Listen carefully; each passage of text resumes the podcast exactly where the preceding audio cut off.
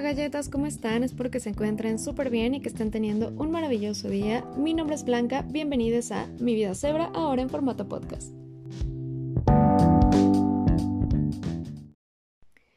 Este es el primer episodio de Mi Vida Zebra en formato podcast. Y por poco no ve la luz, al menos no como está grabado originalmente. Y esto es porque la perfeccionista que habita en mí me estuvo diciendo como mm, no tiene la calidad, em, digamos, de audio que podría tener, no tiene un buen ritmo, una buena entonación, claro, desde el perfeccionismo, ¿no? Sin embargo, dos amigas a las cuales quiero mucho y les mando todo mi agradecimiento me ayudaron a ver que lo valioso e importante de, este episodio no es necesariamente eh, la calidad del audio o la entonación y el ritmo y estas cosas, ¿no?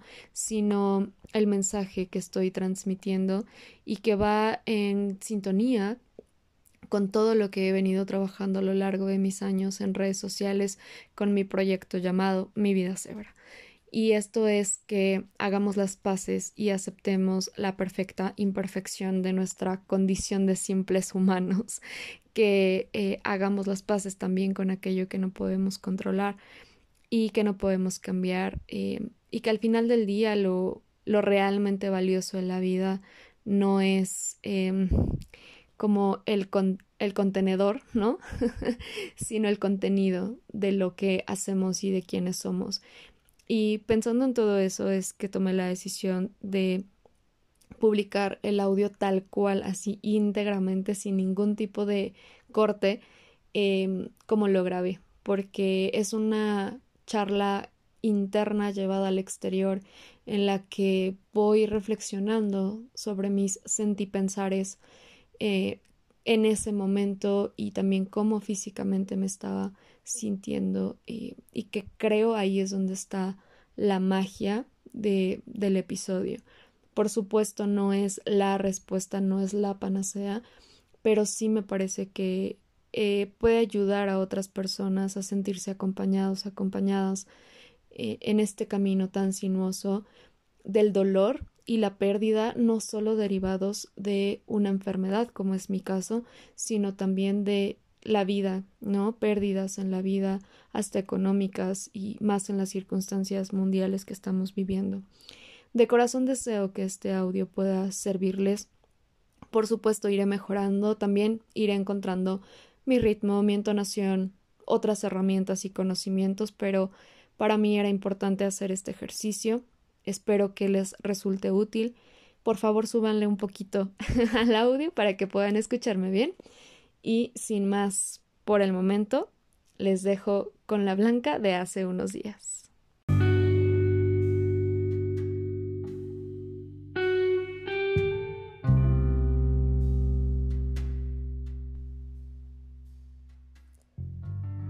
Hace tiempo ya que he tenido la idea de crear un podcast acerca de mi vida cebra es decir, mi vida con el Ertanlos hiperlaxo.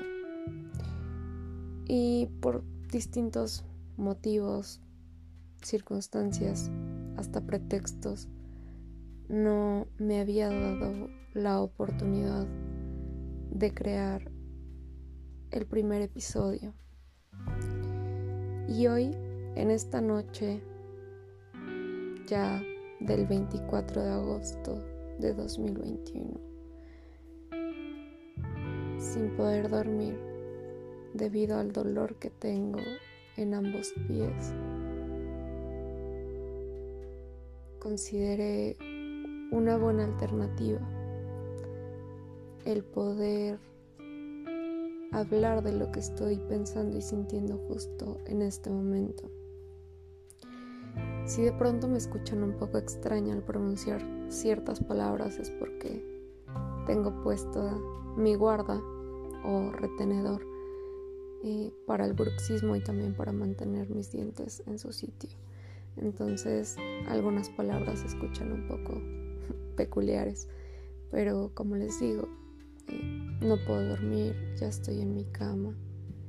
Aquí está todo oscuro, hace frío y estoy realmente incómoda por el dolor que tengo en los pies. Si no me siguen en mis redes sociales, les cuento un poquito el chisme para que sepan por qué tengo esta molestia. Resulta que en junio me esguincé el pie derecho. Es creo que la cuarta vez que me esguinzo el mismo pie. Eh, casi siempre me ocurre como por junio o julio. Aún no entiendo la razón física, aunque tengo una teoría sobre razones emocionales que podrían estar desencadenando eh, este tipo de lesiones, como siempre por las mismas fechas. Pero hoy no voy a hablar de eso, porque es una cosa muy hippie que a lo mejor ni tiene sentido, ¿no? Pero bueno, quizá más adelante se los cuente. Eh, entonces me esguincé y luego por la sobrecarga eh, en el pie izquierdo me hice una subluxación. Y ay, no saben lo, lo complejo, doloroso que ha sido, porque además en México, eh, bueno, sobre todo como en la ciudad y en algunas zonas, de julio eh, a, no sé, septiembre, octubre quizá, es la época de lluvias, hay huracanes y Aumenta por supuesto la humedad, la presión atmosférica, eh, lo cual genera mayor dolor e inflamación articular. Y luego se acerca el invierno, que también me genera muchísimas molestias. Eh, entonces, pues justo me esquincé cuando empezaron las lluvias. Eh, así que ha sido un proceso súper complejo. Después un médico pues sumamente ignorante de lo que es eh, la hiperlaxitud del Ehlers-Danlos y cómo funciona, me luxó el pie derecho. Em, y así ha sido todo, todo un tema. Ya estoy cumpliendo dos meses de tener estas lesiones. Me hicieron un ultrasonido, tengo ligamentopatía, siempre me cuesta trabajo pronunciar esa palabra, eh, en ambos tobillos y bueno, algunas cuestiones más por ahí como edema líquido eh, al interior de los tobillos, que justo eso es lo que hace que tenga tanto dolor. Entonces, como les decía, el clima no me ayuda en lo absoluto y por eso es que no puedo dormir esta noche. Entonces estoy pensando en muchas cosas, entre ellas eh, que estoy cansada, eh, porque llevo varias noches sin poder dormir bien desde hace dos meses. No encuentro una postura cómoda porque eh, justo este líquido interno, la inflamación, la ligamentopatía y todo lo que hay en mis tobillos genera que no encuentro una postura cómoda, que el roce de las cobijas me moleste y por supuesto no puedo descansar. Al mismo tiempo estoy un poco zombie porque tomé eh, analgésico derivado de opioides em, porque justo pues mi dolor está bastante alto entonces me tienen ahorita con este esquema farmacológico y pues también estoy un poco zombie. Pero es frustrante porque no puedo dormir, ¿no? Gracias a que no encuentro una postura cómoda. Y entonces estoy aquí viendo al techo de mi habitación, pensando cómo, cómo es que un cuerpo puede resistir tanto y comenzaba a frustrarme por no poder conciliar el sueño. Así que dije, ¿por qué no? ¿Por qué no grabamos el primer episodio del podcast que claramente no es el más efusivo ni el más divertido ni el más positivo tampoco, pero ¿por qué no empezamos a hacer esto que llevo pues ya bastante tiempo queriendo hacer y que no me había dado la oportunidad de iniciar. Eh, sí, tal vez no es el inicio que me hubiera gustado, pero no sé, es algo que, que me nació hacer justo en este instante y quizá es una forma en que puedo mostrarme a mí misma que no todo tiene que ser perfecto ni planificado, ¿no? Y que a veces el momento ideal es el que menos esperabas, el que menos pensabas. Y por eso es que estoy aquí en este momento grabando este audio con mi celular, ni siquiera estoy utilizando un micrófono ni nada como demasiado profesional. Por supuesto que tampoco tengo un speech, un guion, una estructura, ¿no? Solo estoy hablando desde el corazón, desde lo que está pasando por mi cabeza en este momento en el que estoy tan frustrada y agotada física, mental, emocionalmente eh, por, por sentir tanto dolor, ¿no? Y es que creo que una de las cosas más complejas de vivir con Ehlers-Danlos y Parlaxo es justo el tema de el dolor y las pérdidas. Em, ya lo comentaba en abril en un taller que di para Conectiva. Si no lo vieron, pueden buscarlo, Conectiva LAT. LAT. Em, ahí hablaba acerca de, de cómo te enfrentas a un, a un duelo constante, ¿no? Pierdes una cosa cuando tienes una enfermedad crónico-degenerativa y también, por supuesto, enfermedades poco frecuentes. Eh, pierdes algo, como que te adaptas a ello y una vez que ya estás como en tu proceso de aceptación de esa pérdida, viene una más y te adaptas a esa y viene una más y así sucesivamente. Entonces es como, como un constante ir y venir, ¿no? En el proceso del duelo.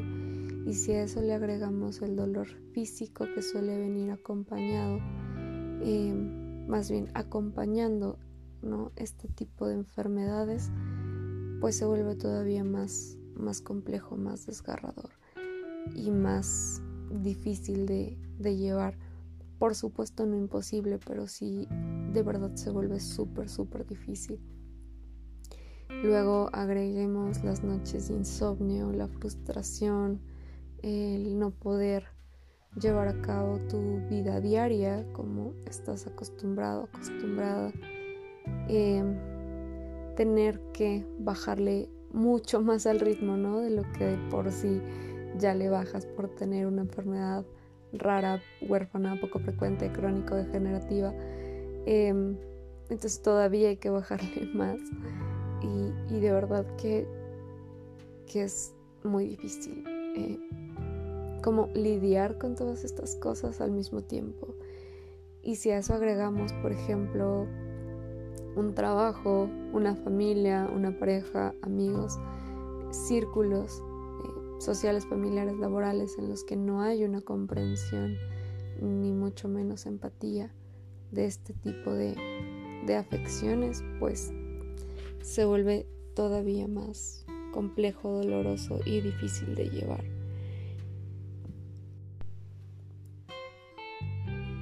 Entonces, es ahí cuando, cuando me surge esta interrogante de cómo es que alguien puede adaptarse a eso, cómo es que aprendes a vivir con dolor,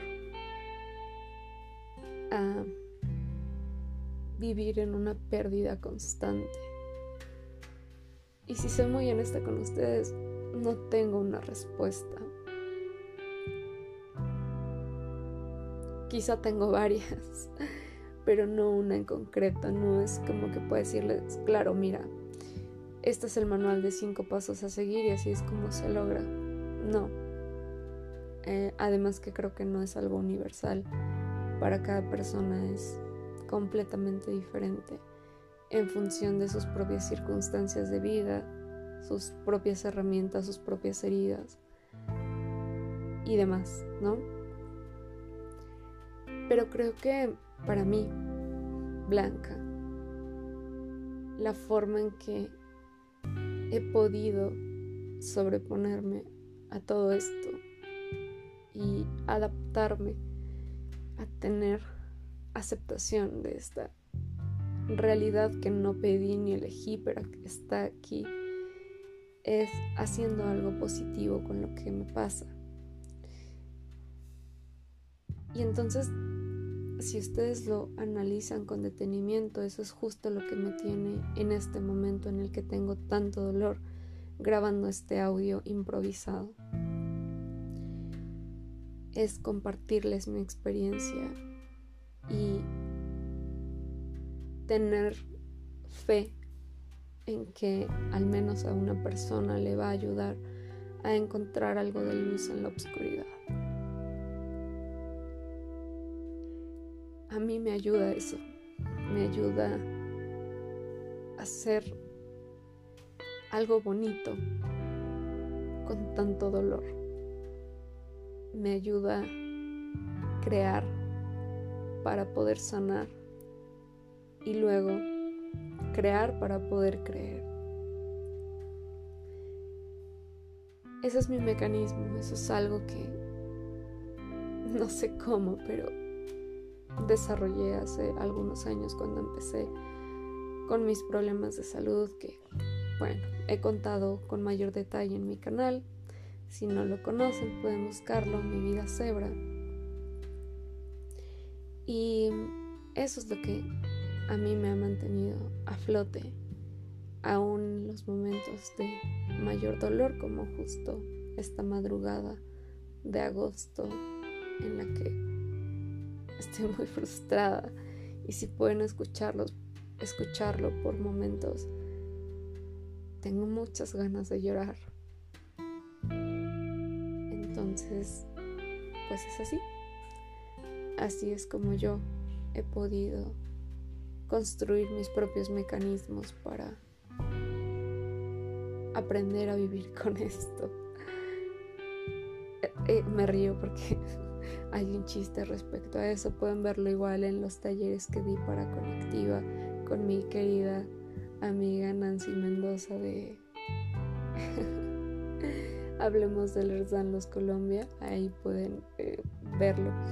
Em, para que entiendan cómo, por qué me estoy riendo de aprender a vivir con eso. Entonces sí, así es como he aprendido a vivir con este dolor, así es como lo he aceptado. Por supuesto que si pudiera elegir, elegiría no tenerlo, ¿saben? Pero ya que está aquí y que no hay gran cosa que pueda hacer para que se vaya, elijo vivirlo desde la aceptación. Claramente no siempre puedo, pero elijo vivirlo desde la aceptación y desde la plena convicción de que no importa cuán doloroso y desgarrador sea vivir con el Erzalos y ver cómo mi cuerpo se va deteriorando paulatinamente no importa si puedo hacer algo positivo con ella. Y de corazón espero que todo esto que he venido contando, que de pronto parece no tener mucho sentido ni elocuencia o una secuencia, te sirva a ti para darte cuenta de que vas a estar bien y de que a pesar de que haya mucha oscuridad también puede haber una luz. ¿No es fácil? No, por supuesto que no lo es. Pero es posible. Para cada quien es diferente, como decía. Para cada uno los mecanismos son distintos. Y ojo, porque es importante que sepas que no son cosas que cree yo sola y de la noche a la mañana ha sido un trabajo arduo de mucho autoconocimiento, de introspección, de probar también múltiples cosas, ¿no? De ir a terapia, y de, de crear mis propias herramientas, mis propios mecanismos para hacerle frente a esto. A mí me ayuda crear, construir algo positivo, pero también me ayuda a crear como a nivel mm, plástico, por llamarlo de alguna manera, artístico, eh, dibujar mandalas, por ejemplo, hacer eh, manualidades, eh, escribir, ¿no? O sea, todo esto a mí me ayuda muchísimo también como a poder em, hacer algo positivo y canalizar lo que estoy sintiendo, además de conectar con ello, por supuesto. Eh, hacer esto que estoy haciendo en este momento, grabar un podcast, un video, escribir un post, pero estas herramientas, estas cosas no tienen por qué ser las mismas para ti que me estás escuchando para cada quien es distinto y está bien. Solo hay que encontrar lo que para ti funciona. Y si no lo encuentras, construyelo. Pide ayuda, no solo de tus amigos familiares, sino también de un profesional. Sobre todo cuando vives con una enfermedad crónico-degenerativa, es indispensable contar con ayuda de un profesional por lo que te decía hace rato. Estamos sumergidos, sumergidas en un duelo constante.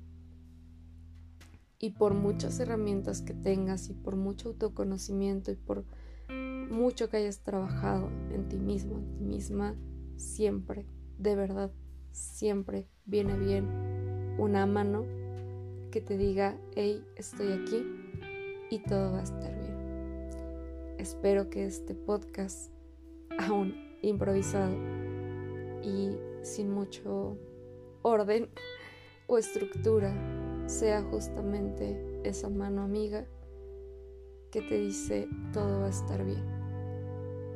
Sé que hoy no lo parece, quizá hoy no lo creas y está bien, pero siempre, de verdad siempre, hay una luz en la oscuridad. Solo hay que darnos la oportunidad de verla y de encontrarnos a partir de ella. Muchas gracias por estar aquí. Espero que esto te haya gustado, sobre todo que te haya servido. Si fue así, por favor, regálame un like. No te olvides de compartirlo, de suscribirte, de seguirme en mis redes sociales. Tengo Facebook, Twitter, Instagram, YouTube en todas me encuentras como mi vida cebra. Te mando un beso enorme y mis mejores deseos para que muy pronto estés mejor. Y si hoy estás teniendo un buen día, para que puedas disfrutarlo al máximo. Hasta la próxima.